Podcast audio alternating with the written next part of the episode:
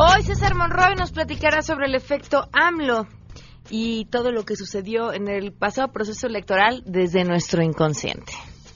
Juntos haremos historia. ¡Viva México!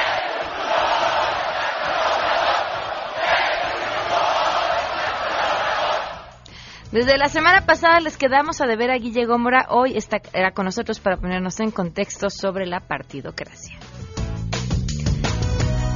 Tenemos buenas noticias y más. Quédense con nosotros porque así arrancamos a todo terreno. MBS Radio presenta a Pamela Cerdeira en A Todo Terreno, donde la noticia eres tú.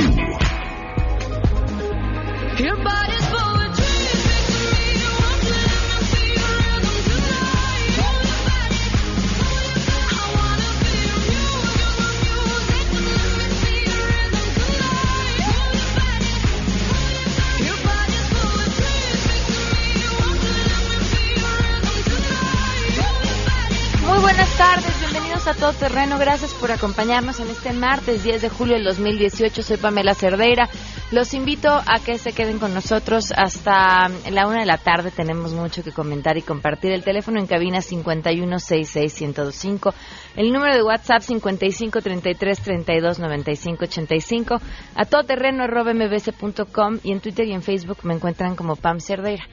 Generalmente uno tiende, yo creo que es un pues prácticamente un instinto de supervivencia a hacer menos aquello que no entiende. Y, buscar cualquier argumento fácil para decir, ah, no es importante. Y a mí me pasaba muchísimo con la moda. Y decía, nah, la moda es pues lo más superficial del mundo y ya, no tiene nada más que decirnos. Y gracias a mm, Lina Holtzman y a diferentes pláticas que tuve con ella, tuve la oportunidad de entender cómo la moda es mucho más allá de eso, es mucho más allá de cómo te ves o cuánto costó lo que te pusiste. La moda es una expresión artística sobre el momento que está viviendo como por ejemplo en los 80, y ya me corregirá quien tenemos en la línea que ahorita presento si me equivoco, em, que era una década de muchísima opulencia, usábamos hasta dos relojes, nos cargábamos de accesorios, el colorido, el tamaño de los aretes, expresaba lo que estábamos viviendo en muchísimos terrenos, en el económico, en el social, cómo la moda, a través de la moda, se definió también el empoderamiento femenino, como a través de la primera vez que se propuso que las mujeres pudiéramos usar pantalones y lo que eso implicó en el terreno de las mujeres, no solamente en el que nos ponemos, sino en el pues cómo nos movemos y cómo nos entendemos en este mundo. La moda es mucho más, mucho más que lo que podemos ver a simple vista. Y hoy quien nos acompaña vía telefónica y se lo agradezco enormemente. Y creo que además lo ha hecho a través de sus diferentes colecciones y ahora siendo un... Eh, pues una declaración a través de sus prendas es Ricardo Seco, diseñador. Ricardo, ¿cómo estás? Muy buenas tardes. Gracias por acompañarnos. ¿Cómo estás, Pamela? Muy contento aquí escuchándote porque tal cual lo dijiste es como yo también siento que que es la moda, ¿no? y pues contento de que me hayan contactado para poder platicar contigo. Pues justamente esta declaración que acabas de presentar habla acerca de un tema importantísimo que tiene que ver con, los migrantes, pero cuéntanos tú, Ricardo. Pues sí, ayer presenté aquí en Men's Fashion Week la colección que le llamo Visión, que básicamente está inspirada en, en mostrar y compartir que México siempre ha sido visionario y que una muestra de ello fue lo que pasó hace 50 años en las Olimpiadas del 68, ¿no? Que es cuando México con su equipo se abre a invitar a gente de otros países, pues a que le ayudaran a mostrar la mejor cara de México y luego del resultado, pues fue todo este arte que se hizo de todo lo que fue detrás de las Olimpiadas, tanto también como el logotipo. Y para mí era súper importante, ahorita que vamos a cumplir 50 años de esas Olimpiadas, pues compartirlo, porque ahorita ya es como algo que se hizo timeless, algo que, que se ve nuevo y se hizo hace 50 años, y esto, pues, que también hay que decirlo en estos momentos, de que también México siempre ha actuado con una visión al futuro, ¿no? Y esta colección habla de ello y por supuesto también de alguna manera tocar el tema de algo político porque así como sucedió en el 68, el primer saludo del Black Power para mí era poder también hacer el el DACA Power, ¿no? Con todo esto que está sucediendo con con los niños de los hijos de los inmigrantes y de alguna manera a través de mi trabajo aportar algo en una forma pacífica, pero sí de mi sentir, tanto como latino, como mexicano y como inmigrante, y qué mejor que hacerlo en el, en el país donde, donde se tiene o se ejerce este, este, pues esta que para mí es una injusticia, y pues lo hice ayer eh, dentro de mi colección. ¿Cuál fue la respuesta? Pues increíble, pues primero la respuesta es satisfactoria para mí y para mi equipo y para la gente que de alguna manera estamos aquí luchando por un sueño y que estamos trabajando, ¿no? Porque muchas veces se tiene idea de que los que inmigramos es porque estás huyendo y básicamente pues es errónea porque lo que estás abriendo son nuevas oportunidades que luego son oportunidades que se capitalizan y hacen más fuerte cuando volvemos y lo presentamos o hacemos algo en nuestro país, ¿no? Siento yo que lo que pasó ayer fue algo increíble, pues lo vi en las caras de la gente, en los reportajes, en cómo la gente tomaba foto más a esos mensajes, porque pues ahorita la moda, como lo dijiste, pues refleja lo que sucede en el día a día, ¿no? Entonces no podemos estar exentos de, de no decir lo que vemos ni lo que sentimos y, y pues ayer fue un día especial por esto. Muchísimas felicidades, Ricardo. Celebramos contigo tu éxito y podemos, ¿en dónde podemos encontrar toda la colección para que la gente la pueda ver? Pues mira, la pueden encontrar ahorita en la página mía que es ricardoseco.com y pues ahora sí que googleando y en el Instagram Seco Ricardo, arroba Seco Ricardo y en Facebook Ricardo Seco y ahí van a poder ver lo último que se presentó y lo más importante que, que también lean la inspiración, ¿no? Detrás de, de todas esas colecciones hay una historia, hay una historia que contar y una historia que compartir y que, que, que creo que luego cuando te pones la ropa pues te da también un plus más de saber de dónde vino eso, ¿no? Siento yo que ahí vas a poder pues informarte de todo eso, verla y aparte está increíble y se puede usar, como que también fue muy pensada para poderla usar, no que tampoco sirva de como de protesta, sino que, que te dé orgullo portarla. Digo, hemos visto la evolución de muchas cosas que hacía mucho no se atrevía uno a hacerlas y ahora que yo he empezado a, a ponerlas en las prendas, pues la gente se atreve cada vez a expresar el orgullo de ser de México, ¿no? Del orgullo de ser latino. Y creo que, pues, es, enorgulleciéndonos de lo nuestro, es como nos hacemos respetar más y también afecta en todos los rangos, ¿no? En la economía, en lo político, en lo social. Y creo que la manera de estar es siempre positivo y siempre, pues, expresando lo que uno siente, porque es la, pues, la única forma de avanzar. Muy bien, pues Ricardo, muchísimo éxito, que digo, ni, ni para qué deseártelo, ya lo tienes. Muchísimas gracias.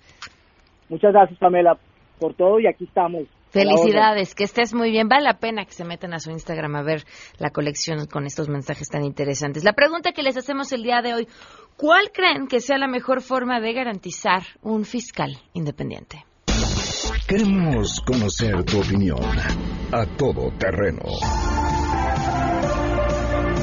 crees que sea la mejor forma de garantizar un fiscal independiente? El fiscal debe de salir de la sociedad civil y no debe salir de ningún partido político. Bueno, la selección del fiscal general y que sea alguien independiente, pues creo que es un tema complicado. Lo básico es que nunca haya pertenecido a ningún partido político, por supuesto, y que no vaya a pertenecer. Y la otra es que se haga un comité de gente experta, de abogados o de gente que se dedique a la impartición de justicia, que sean personas aleatorias, que no tengan filiaciones políticas y bueno, que obviamente, además de que lo seleccionen, lo puedan evaluar cada X tiempo y ver si se debe mantener o si se debe seleccionar algún otro. Y que además dentro de eso tenga un tiempo límite, no sé, cuatro años, seis, no sé cuánto sea. Yo creo que con eso sería suficiente para asegurar la independencia del fiscal. A todo terreno. 12 con 13. Hoy se cumplen 10 meses con 9 días del feminicidio de Victoria Pamela Salas Martínez.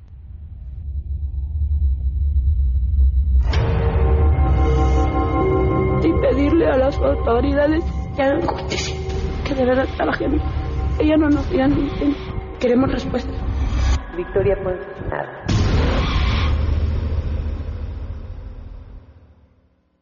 Diez meses con nueve días en una procuraduría a la que, pues, hacer justicia no es, no es su prioridad. Este caso que podría ser el de cualquier otro. Vamos con la información. Saludo a mi compañero Oscar Palacios. El Tribunal Electoral del Poder Judicial de la Federación podría entregar la constancia de mayoría como presidente electo a Andrés Manuel López Obrador antes del 6 de septiembre, fecha límite para dictaminar la validez de la elección.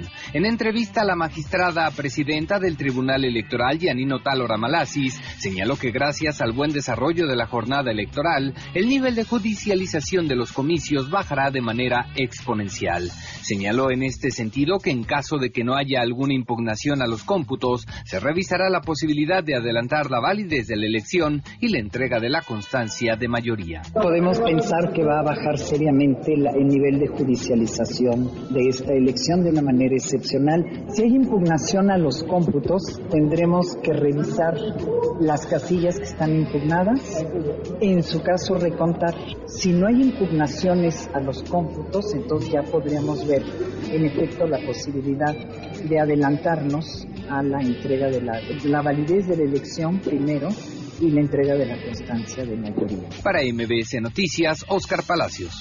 El presidente de la Suprema Corte de Justicia de la Nación, Luis María Aguilar Morales, determinó que el alto tribunal carece de competencia para conocer de las quejas que presentó la Procuraduría General de la República para abrir incidentes de imposibilidad real, jurídica y material respecto al cumplimiento de las sentencias mediante las cuales se le ordena crear una comisión de la verdad para el caso Iguala. El ministro Aguilar Morales señaló que dado lo determinado en el recurso de queja 81 diagonal 2018, no ha lugar a suspender el procedimiento respectivo. Mediante cuatro acuerdos, el titular de la Corte requirió a la PGR, así como al presidente de la República, para que dentro de un plazo de tres días manifiesten ante el tercer tribunal unitario del décimo noveno circuito con residencia en Matamoros, órgano competente para este asunto, si consideran que existe una imposibilidad jurídica para dar cumplimiento al fallo. Lo anterior para que el tribunal unitario cuente con elementos para ordenar la apertura del incidente de inejecución de sentencia respectivo. De ser así, una vez que inicie dicho incidente, el tercer tribunal unitario del décimo noveno circuito deberá ser del conocimiento de la Suprema Corte para que, en su caso y en su momento, se valore la posibilidad de solicitar su atracción por parte del alto tribunal. Y en este contexto y en un hecho sin precedentes, el gobierno federal puso en marcha una ofensiva jurídica en contra de la sentencia del primer tribunal colegiado con residencia en Tamaulipas que ordenó crear la Comisión de la Verdad para el caso Iguala. El pasado 6 de julio, ocho secretarías y órganos del gobierno federal interpusieron un recurso de revisión extraordinaria ante el tercer tribunal unitario con sede en Reynosa, al que le corresponde supervisar el cumplimiento de los amparos concedidos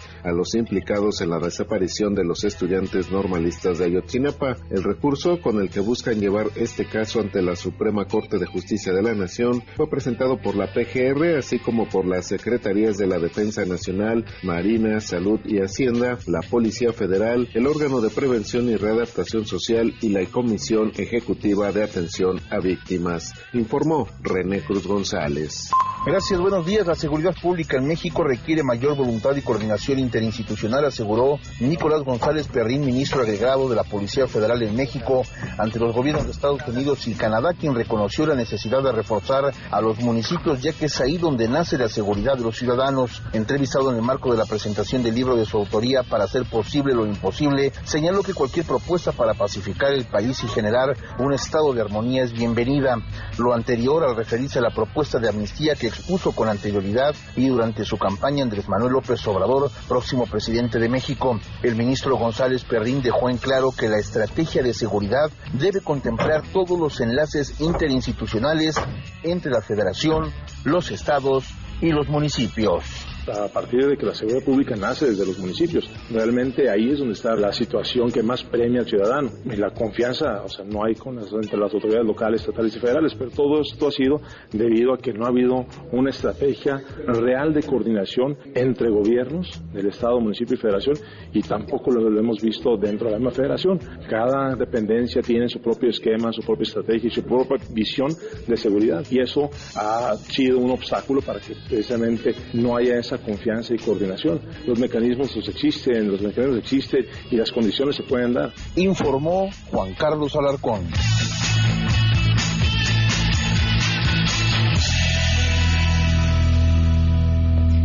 Doce con diecinueve y tenemos buenas.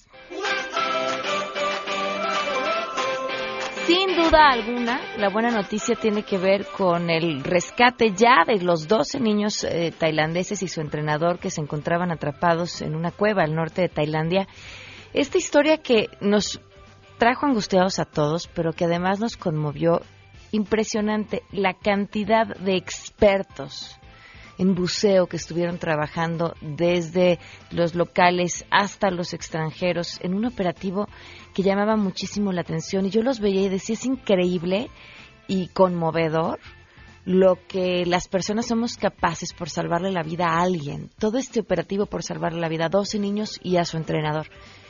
Y cómo a la vez también contrasta con la facilidad con la que podemos terminar con la vida de alguien más. No, no, no, podía evitar conmoverme por un lado con esta historia y ver todo lo que se hacía por rescatarlos y que además se logró, eh, cobrando la vida, por cierto, de un voluntario. y, y por otro lado pensar cómo a veces somos capaces de hacer todo lo contrario. Pero hoy celebramos la buena noticia y le agradezco enormemente a Juan Manuel Gómez Valencia, él es presidente de la Federación Mexicana de Actividades Subacuáticas, que nos acompañe vía telefónica justo para explicarnos por qué fue tan complejo este rescate y, cuáles eran eh, los mayores retos. Gracias por estar con nosotros, Juan Manuel. Muy buenas tardes.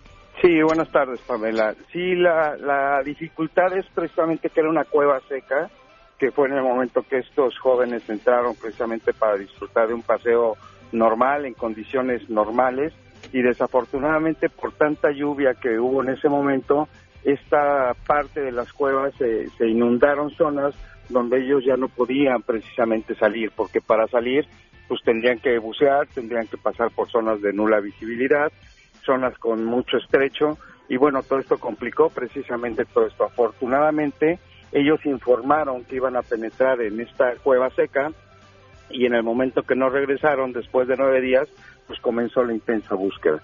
Y el ingenio, como bien mencionas, de muchos buzos locales e internacionales, este, hicieron que los pudieran sacar precisamente en esta especie de, submarino, porque pues ellos con todo el problema que tenían ya de desnutrición, de, de frío, pues era casi imposible tomar un curso de buceo con la especialidad de cueva para que los pudieran sacar, porque esto pues realmente se necesita de mucha experiencia. Primero poder bucear y luego tomar estos cursos de espeleobuceo que impartimos también en la Federación Mexicana de Actividades Subacuáticas.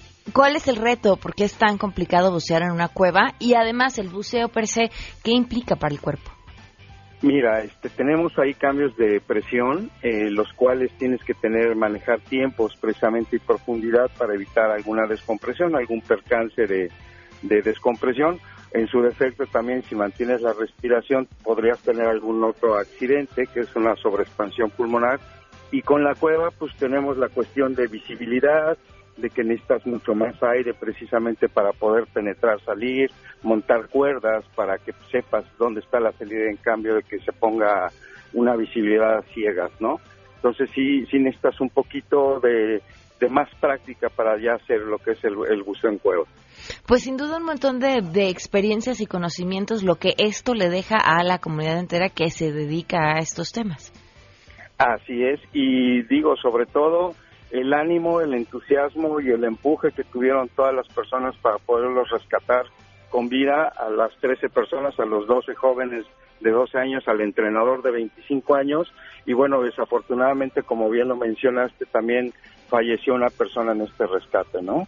Una persona que tenía mucha experiencia, pero bueno, a todos nos puede llegar a ocurrir. Eso, eso, es, eso es lo que llama la atención. ¿Qué pasó? Bueno, desde lo que pueden alcanzar a, a visualizar o entender desde aquí.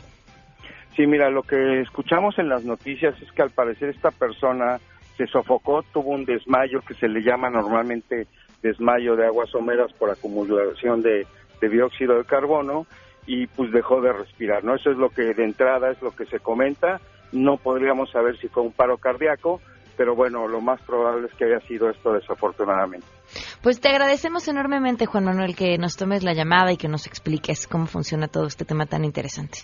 Al contrario, con todo gusto estamos a sus órdenes en la Federación Mexicana de Actividades Subacuáticas. Muchísimas gracias, muy buenas tardes. Hasta luego, gracias. Damos una pausa y continuamos a todo terreno. Más adelante, a todo terreno. César Monroy, quien es maestro en neurociencias, estará con nosotros para platicar sobre el proceso electoral. Si te perdiste el programa A Todo Terreno con Pamela Cerdeira, lo puedes escuchar descargando nuestro podcast en www.noticiasmbs.com. Pamela Cerdeira regresa con más en A Todo Terreno, donde la noticia eres tú. Marca el 5166125.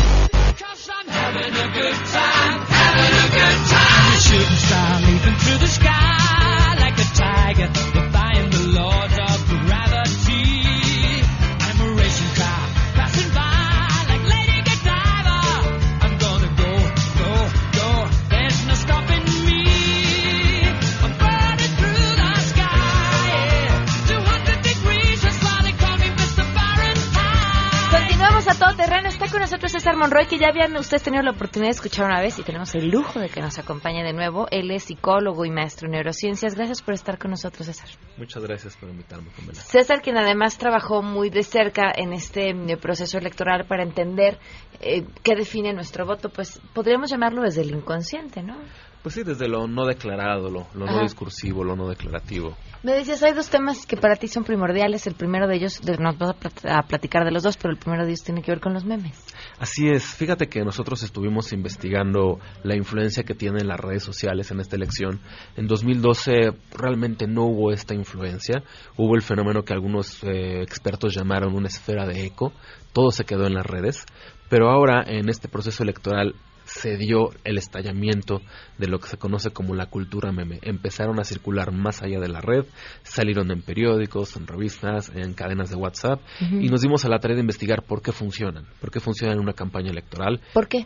Porque eh, fíjate que Daniel Kahneman, retomando uno de los autores que, de los que más hablamos, eh, descubre, postula y demuestra que cuando tomamos decisiones, esa decisión depende de dos vías. Una es lo que llamamos la intuición o lo inmediato, lo, que, tú decías ahorita, lo, lo inconsciente o lo irracional, pero también interviene la parte consciente, discursiva, más lógica, más pensada, la memoria, ese tipo de procesos.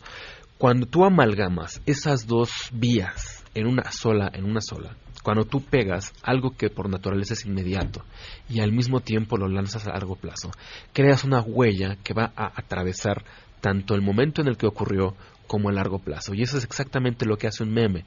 La cultura del meme en las campañas políticas lo que logró fue tomar instantes que de otra manera hubieran pasado al olvido, hubieran sido irrelevantes, hubieran sido eminentemente casuales, y se le atribuyeron de por vida al candidato. Cualquier cosa que dijeran los candidatos, un error, un chiste, una caída, eh, automáticamente se convertía en un atributo, de tal manera de que conforme fue avanzando la campaña, se les fueron embistiendo atributos que se construyeron de momentos eminentemente esporádicos, lo cual eh, los estrategas que supieron utilizar esto desde el principio supieron cómo encauzar. Tú ahora, eh, digo, podemos citar muchísimos memes que circularon en redes sociales y todas ellas en realidad si los rastreas vienen de un proceso que duró segundos en la fase electoral. Y, bueno, realmente tuvo este, este impacto. Esto lo dijimos en, Puebla en, febrero, cuando nos invitaron a una conferencia justamente para hablar de, política. Fue lo que dijimos, ¿no? Eh, hagan memes. Hagan memes, hagan memes. Es, es lo que va a funcionar porque lamentablemente los mexicanos, como te decía la vez pasada que nos, nos vimos, nuestra democracia es todavía muy, muy primaria, apenas estamos empezando una cultura democrática y nuestra comunicación es muy inmediata. No estamos leyendo notas, no estamos leyendo columnas, no estamos leyendo eh, las propuestas de los candidatos, no se leyeron. Las visitas que tienen las páginas con las propuestas de los candidatos no tienen tantas visitas ni tantas vistas como los memes que circularon en redes sociales. Entonces, eh, creo que fue fue, una estrategia que se explotó, se aprovechó y fue fascinante ver cómo el más mínimo detalle se convertía en una característica que ya se quedaba de por vida al candidato. ¿Y, y, crees que como parte de nuestra construcción social eso se quede o que se vaya transformando a lo largo de que vayamos creciendo democráticamente, por así decirlo, madurando democráticamente? Eh, va a pasar, digo, no en el corto plazo. Yo vislumbro un sexenio en el que se va a utilizar y se va a recurrir mucho mucho a la cultura del meme para tratar de visualizar cosas que de otra manera serían muy complejas. El meme tiene esta facilidad algo que, es muy muy breve, nos permite exponerlo de forma constante hasta que cobra sentido.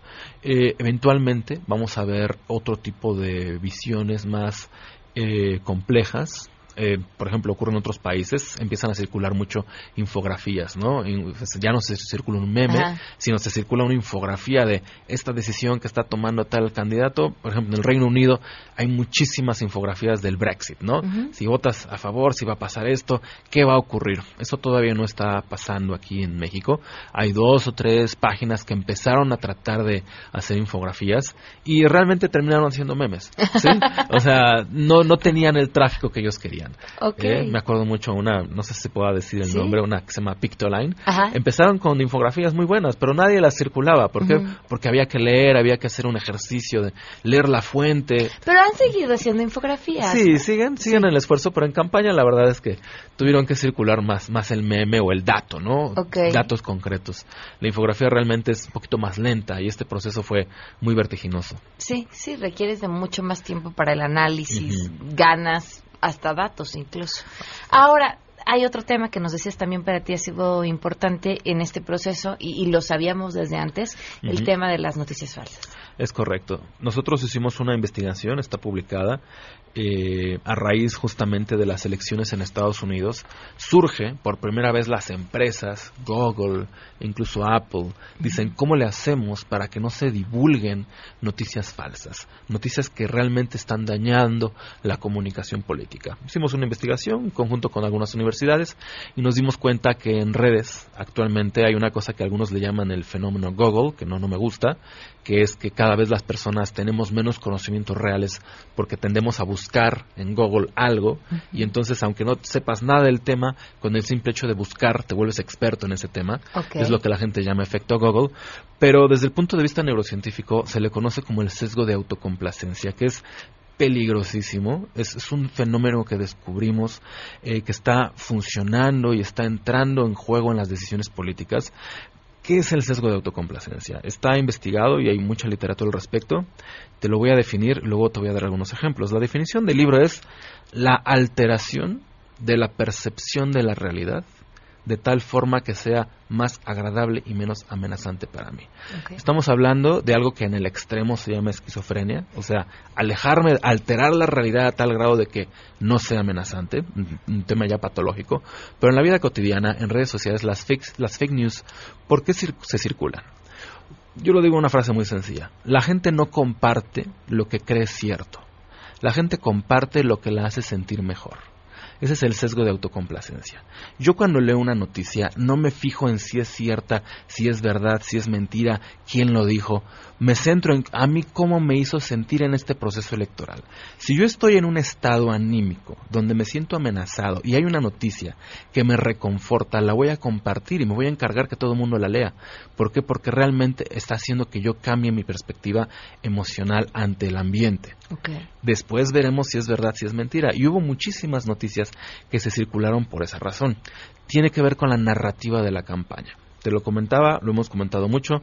Ahora ya ganó eh, López Obrador. Nosotros dijimos ya hace mucho tiempo que la narrativa de López Obrador era una narrativa que te acogía, te hacía sentir como que tú no era tu culpa el estado en el que te encontrabas, había otros factores, la economía, lo que platicamos de la mafia del poder, que no era necesariamente algo real, pero era un concepto en el momento en el que tú te apropias de él, le, le das sentido y te permite explicar el estado en el que te encuentras. Si llega una noticia con ese mismo efecto, por supuesto que la vas a compartir.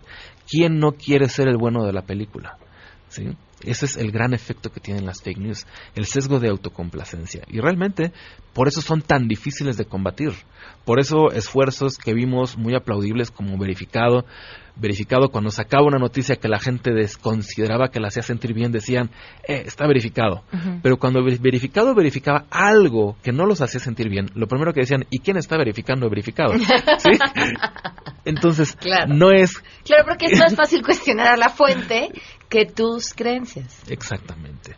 Entonces, eh, eh, ahí está el gran combate. ¿A qué nos va a llevar esto? Por lo menos en los próximos seis años vamos a ver una gran necesidad, ya se está viendo, de regular las redes. Ya, ya, ya, ya no vamos a poder hacer este tipo de, de circulación. Eh, ya, ya, Facebook te está empezando a. Pero entre la regulación y la censura no hay una línea delgada. Hay una línea muy fea. Por ejemplo, tú en Facebook no puedes subir ya ninguna imagen.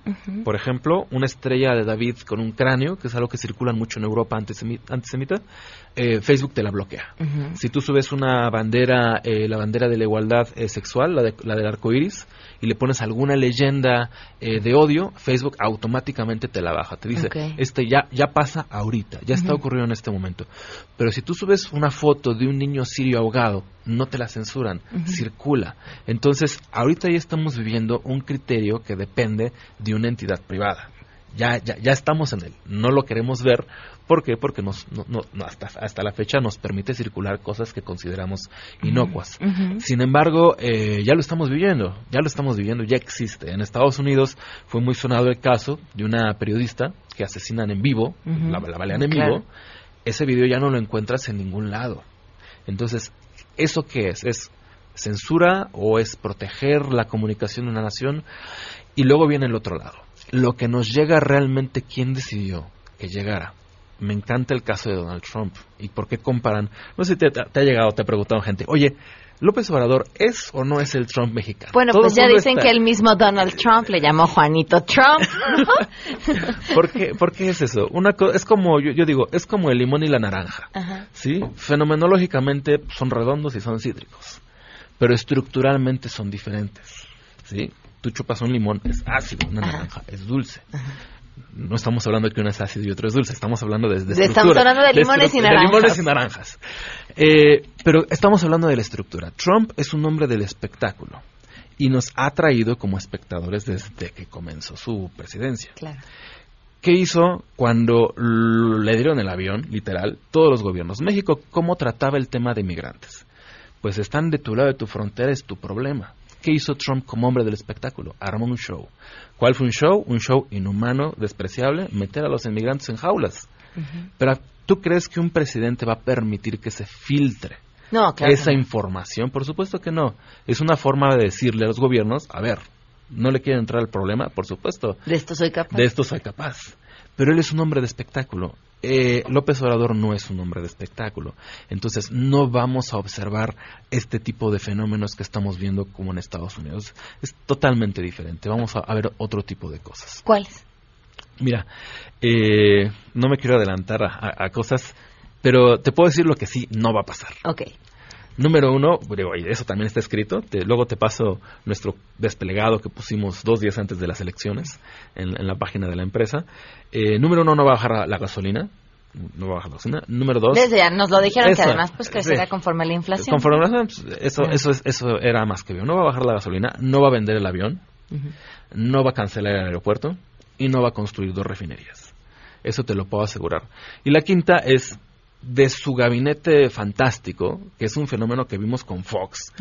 Todo, ya, ya, la gente ya se le olvidó que cuando Fox llegó postuló a Nelson Vargas para secretario del deporte, ese tipo de cosas, esa estrategia de presentar gente respetable socialmente como tu próximo gabinete, es una estrategia política. Eh, yo siempre les digo, López Obrador es por lo menos era hasta el, hasta el día de las elecciones, era un candidato. ¿Y cuál es el trabajo de un candidato? Ganar votos.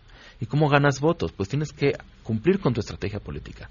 Ya no tenemos a López Obrador candidato, ahora tenemos a López Obrador próximo presidente de México. Y lo que vamos a observar va a ser un cambio de discurso. Ya no vamos a escuchar mafia del poder, a menos que sea necesario. Ya no vamos a escuchar PRIAN, ¿sí? Eh, no, pues ya a, lo mucho será PAN. A lo mucho será PAN, el PRI, lo sabemos. Eh, al PRI le fue muy mal, le fue peor que cuando perdió eh, con, con, con, el cambio de, Fox. Todo el mundo decía que el, que el, PRI se iba a acabar con, con el foxismo. En realidad se refundó, ahora no sabemos realmente. Pero vamos a ver un cambio de discurso eh, y va a surgir algo muy desagradable en términos comunicacionales y es que se están destapando eh, la descomposición social que durante mucho tiempo estuvo recubierta por otras esferas. Eh, México sufrió una división social muy fuerte en 2006, se acentuó en 2012 y bueno, llegó un punto en los que los mexicanos dijimos ya no queremos eso. Y así como en Estados Unidos se destapó un racismo brutal, está resurgiendo el Ku Klux Klan, están resurgiendo los movimientos de odio racial, están resurgiendo los movimientos armados en Estados Unidos, en el centro. Aquí en México van a resurgir lo que estamos viendo ahorita, por ejemplo, con este eh, próximo diputado, eh, ¿cómo se llama? Ay, el... El, el Mijis. El Mijis. El Mijis está surgiendo un clasismo eh, que ha estado permeando la cultura mexicana durante muchos años. Se van a destapar eh, los clasismos por ambos lados. Eh, los que atacan al Mijis te dicen, bueno, ¿y qué decirle Fifi? No es clasismo tampoco. Sí lo es, pero no es lo mismo. Y vamos, van a empezar a surgir este tipo de destapes.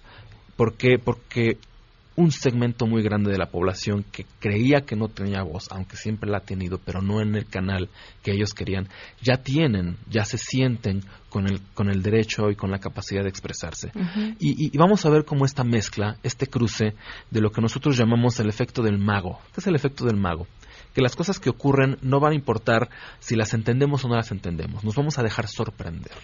Y, y eso va a estar, va a estar interesante. Vamos a dejarnos sorprender por sectores sociales que creíamos que no existían y ahí están, sectores que creíamos muertos y van a resurgir, eh, va a haber como una pequeña revolución social donde realmente vamos a dejarnos sorprender por estos nuevos actores que van a surgir.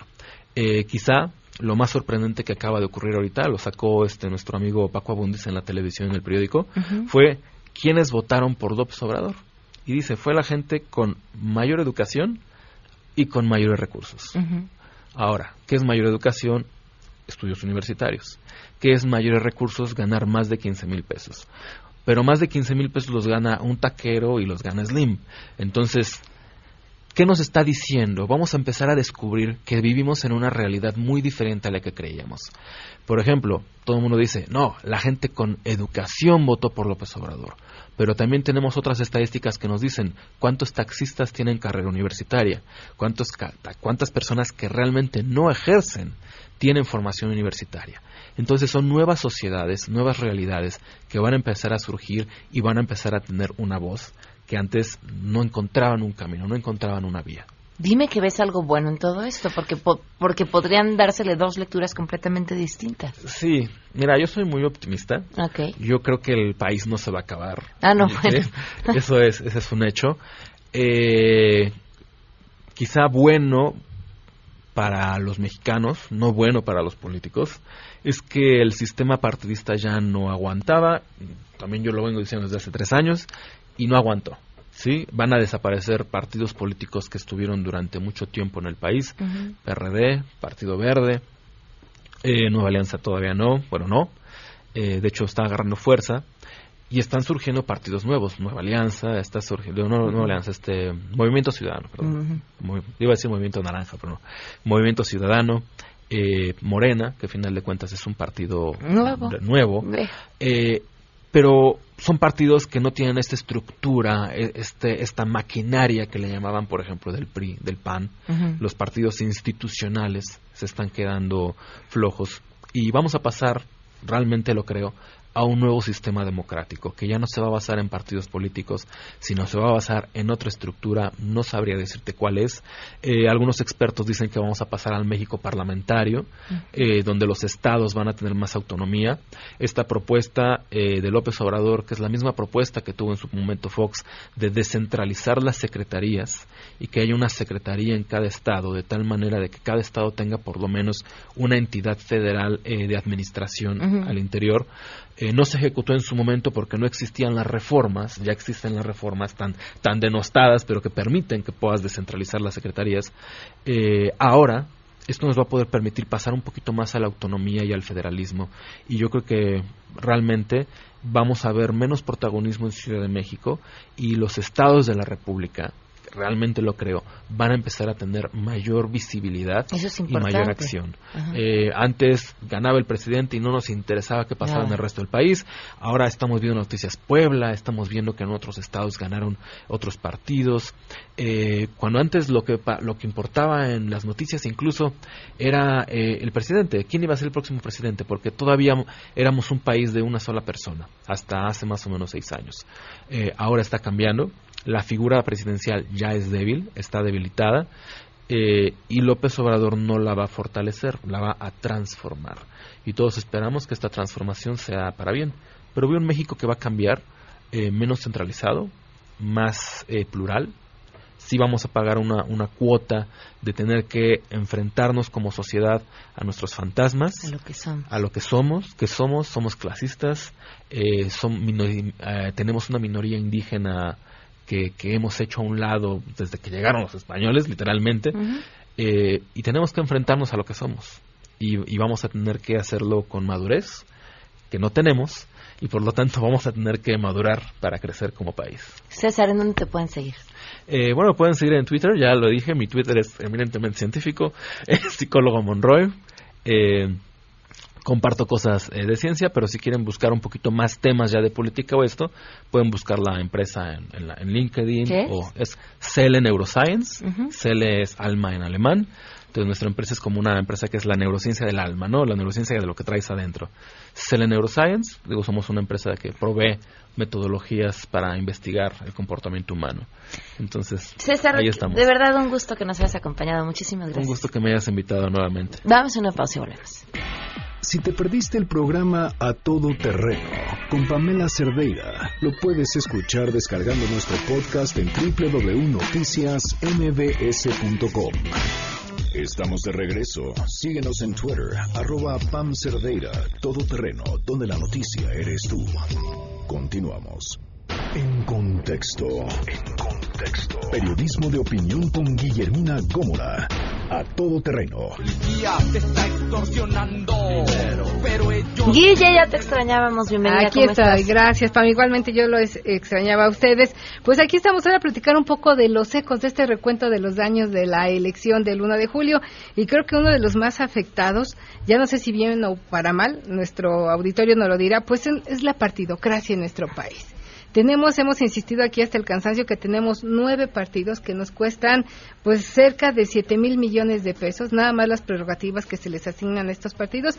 Y hoy me parece que el mensaje fue muy claro. Los ciudadanos nos empoderamos a través de nuestro voto y les hacemos saber a los partidos que quien eh, incurre en el acto de la corrupción, en el delito de la corrupción, va a ser castigado, pero también que ya no queremos tantos partidos Hoy en la tablita están el registro del Partido Encuentro Social, el Partido Nueva Alianza, dos partidos que quisiera yo preguntar a nuestro auditorio y me gustaría también escuchar tu opinión, Pam, ¿de qué nos sirven? ¿Qué nos aportan? ¿Qué nos dieron? Nada. Encuentro Social poner en la mesa un discurso homofóbico espantoso, nada más, que me parece terrible, o sea, si esa es su aportación, me parece terrible. Sí, sí, sí. Bueno, pues estos partidos hoy están en la tablita, su registro se está eh, revisando ahí, veremos qué pasa, eh, qué decide el Instituto Nacional Electoral después de las impugnaciones que habrán de presentar estos, pero me parece que esta votación histórica del pasado 1 de julio debemos ocuparla justo para revisar si realmente queremos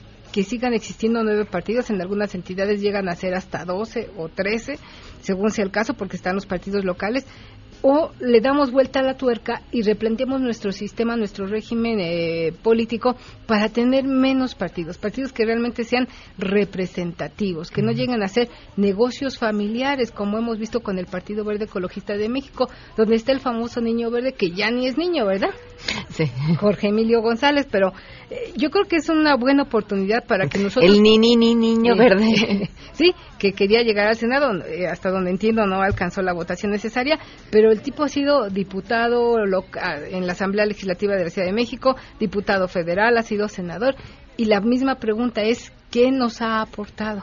Como legislador, ¿qué ha hecho por la sociedad? Ah, bueno, el verde hace unos spots que, reci- como son ecologistas, lo reciclan cada elección y vuelven a ponernos los mismos spots, por ejemplo. pero políticamente no Nada, nos no, nada, claro que no nos ha aportado nada. Entonces me parece que es una gran oportunidad de que estos vientos de fractura que soplan en la partidocracia mexicana, pues sacudan, sacudan estas estructuras y tengamos eh, partidos realmente representativos. Como te decía, este año las prerrogativas alcanzaron 6.702 millones de pesos. Para el año que entra la cantidad también es de escándalo. Por ejemplo, mira, de acuerdo a, nuestra nueva reforma política, al partido de Morena, al partido de Movimiento de Regeneración Nacional, el año que entra por la cantidad de votos que alcanzó en las urnas, podría hacerse de un presupuesto su, cercano a los 1.500 millones de pesos. Yo, y vuelvo e insisto a hacer la pregunta, ¿qué se podría hacer con estos casi 1.500 millones de pesos? O sea, necesitamos escuelas, necesitamos carreteras, necesitamos hospitales. Bien podrían canalizarse estos recursos. Me parece que habría que hacer también una nueva reforma política donde a estos partidos se les autorizara el financiamiento privado, que ya lo tienen, pero que lo esconden muy bien, y ocupar estos recursos públicos que salen de nuestros impuestos para construir escuelas, hospitales, carreteras y un sinfín de cosas que hacen falta en México. Oye, a ver, Guille, tú que pones el tema del financiamiento privado sobre la mesa, pero no es también eh, otro riesgo, porque finalmente, pues ese dinero que reciban lo van a tener que pagar una vez que lleguen al poder. Y ya sabemos cómo lo pagan. Bueno, ya lo hacen. Bueno, Me parece sí. que no es nada nuevo. Ya lo hacen. Ya hoy reciben una gran cantidad de financiamiento privado. En Integralia Consultores, Luis Carlos Ugalde hizo un estudio muy interesante donde señala con números púrpura y pone en la mesa de la discusión revisar estas aportaciones privadas que a veces podrían venir hasta de grupos ligados al crimen organizado a diversos partidos políticos. No es privativo de una sola franquicia. Entonces él hace un estudio muy interesante y pone este tema en la mesa para que se revise nuestra este sistema electoral, nuestro sistema de partidos para poder establecer filtros ahí y darle seguimiento a cómo llega el dinero, de dónde llega y a dónde se canaliza. Y como bien señalas tú después, ver si a estos grupos a- a políticos a los que se les favorece con este recurso se eh, tienen que pagar. ¿Tu columna, Guille? Mi columna tiene que ver con este tema de los partidos y le he titulado El colapso del PRI. ¿Lo encontramos? En diarioimagen.net, ahí pueden encontrar las causas por las que el Partido Revolucionario Institucional, el partido en el poder, perdió. La ciudadanía le pasamos factura. Muchísimas gracias. Guille. Gracias a ti, Nos Pam. vamos, se quedan en mesa para todos. MBS Radio presentó a Pamela Cerdeira en A Todo Terreno. Te esperamos en la siguiente emisión, A Todo Terreno, donde la noticia eres tú. MBS Radio, en entretenimiento, estamos contigo.